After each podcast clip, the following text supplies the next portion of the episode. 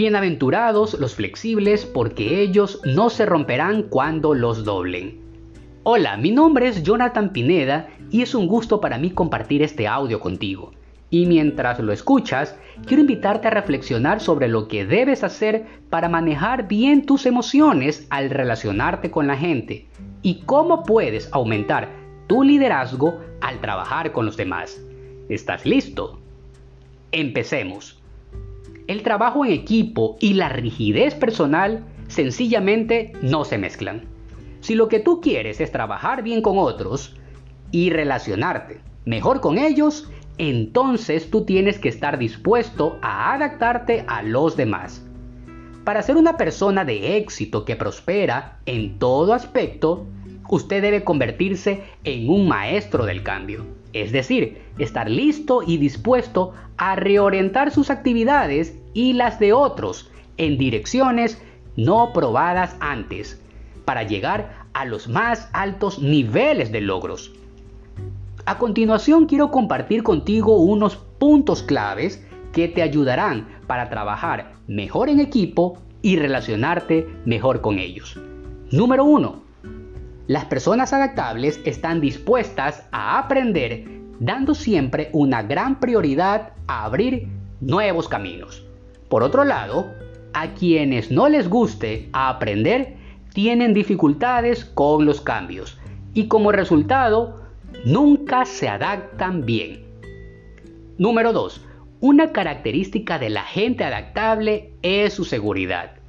Las personas que no tienen seguridad emocional, sí, así como lo escucha, seguridad emocional, son aquellas que ven casi todo como una amenaza. Les confieso algo, al principio de mi carrera como coach, este punto no era valioso para mí, pues veía al resto de mis colegas como un reto que tenía que superar, pues sin lugar a duda me sentía amenazado con sospecha de que otra persona talentosa se uniera a mí. Tenía miedo de que me afecte su posición o títulos.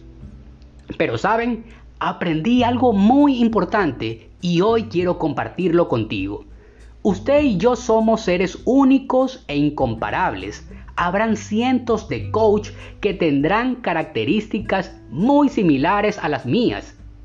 Miles de personas con similitudes a lo que usted hace.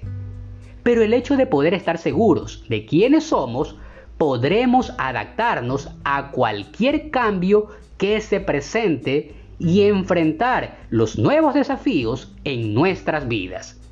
Y por último, un tercer punto importante. Una persona adaptable está orientada al servicio. Las personas que se enfocan en sí mismas son menos aptas para hacer cambios a favor del resto. No hacer nada por los demás es la ruina de nuestro éxito. Deseo piensa en lo siguiente. ¿Cómo está usted cuando se trata de adaptabilidad?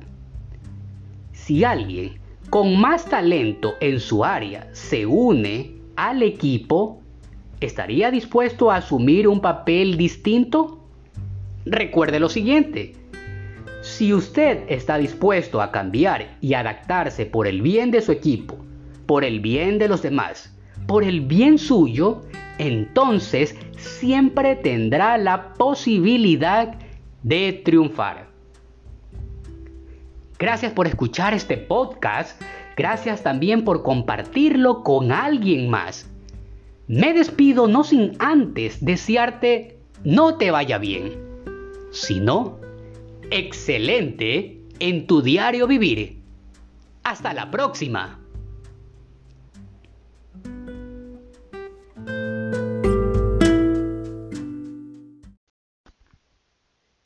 El compromiso es una cualidad del carácter que nos capacita para alcanzar nuestras metas. Hola, mi nombre es Jonathan Pineda Torres y para mí es un gusto acompañarte el día de hoy por medio de este audio. Y la palabra que quiero hablarte hoy se llama compromiso. La gente común, aquel o aquella que es comprometida, puede hacer un impacto extraordinario en su mundo hay varias cosas que deseo que usted conozca sobre esto de comprometerse. Así que si está listo para mejorar su compromiso consigo mismo y con los demás, tenga en cuenta lo siguiente. Número 1. Por lo general, el compromiso se descubre en medio de la adversidad. Las luchas fortalecen la determinación. La adversidad genera compromiso y el compromiso genera trabajo duro. Y mientras más usted trabaja en algo, menos posibilidades hay que se dé por vencido. Tenga en cuenta de que las personas comprometidas no se rinden fácilmente. Número 2. El compromiso no depende de los dones o habilidades. En algún momento de nuestras vidas hemos llegado a creer o quizás se haya enterado que personas con talento son muy exitosas debido a que para ellos el compromiso es más fácil gracias a sus talentos. Le hago dos preguntas. La primera, ¿conoce alguna persona muy talentosa que ha derrochado su potencial porque nunca hizo nada? Y la segunda, ¿conoce a alguien que sea menos talentoso que usted, pero que ha tenido más éxito? A menudo esto se debe precisamente al compromiso. El talento y el compromiso están desconectados, a menos que usted los conecte. Número 3. El compromiso perdura cuando los valores lo sustentan. Y es que una cosa es hacer un compromiso en un momento, otra es mantenerlo. La pregunta es, ¿cómo mantengo mi compromiso? Cada vez que usted toma decisiones basándose en sus valores, está en mejores condiciones de mantener su nivel de compromiso porque no tiene que estar reevaluando continuamente su importancia. Un compromiso con algo en lo que usted cree es un compromiso que será más fácil mantenerlo. Deseo piense y se responda las siguientes preguntas. ¿Cuán importante es el compromiso para usted? ¿Acostumbra a pararse firme cuando las cosas van mal? ¿O tiende a comprometerse y luego a quitarse?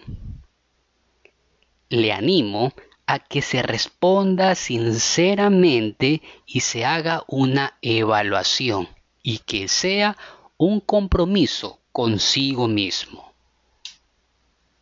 Gracias por escuchar este podcast Gracias por compartirlo y gracias por ser parte de este crecimiento de desarrollo en liderazgo. Me despido deseando no le vaya bien, sino excelente en su diario vivir. Hasta la próxima.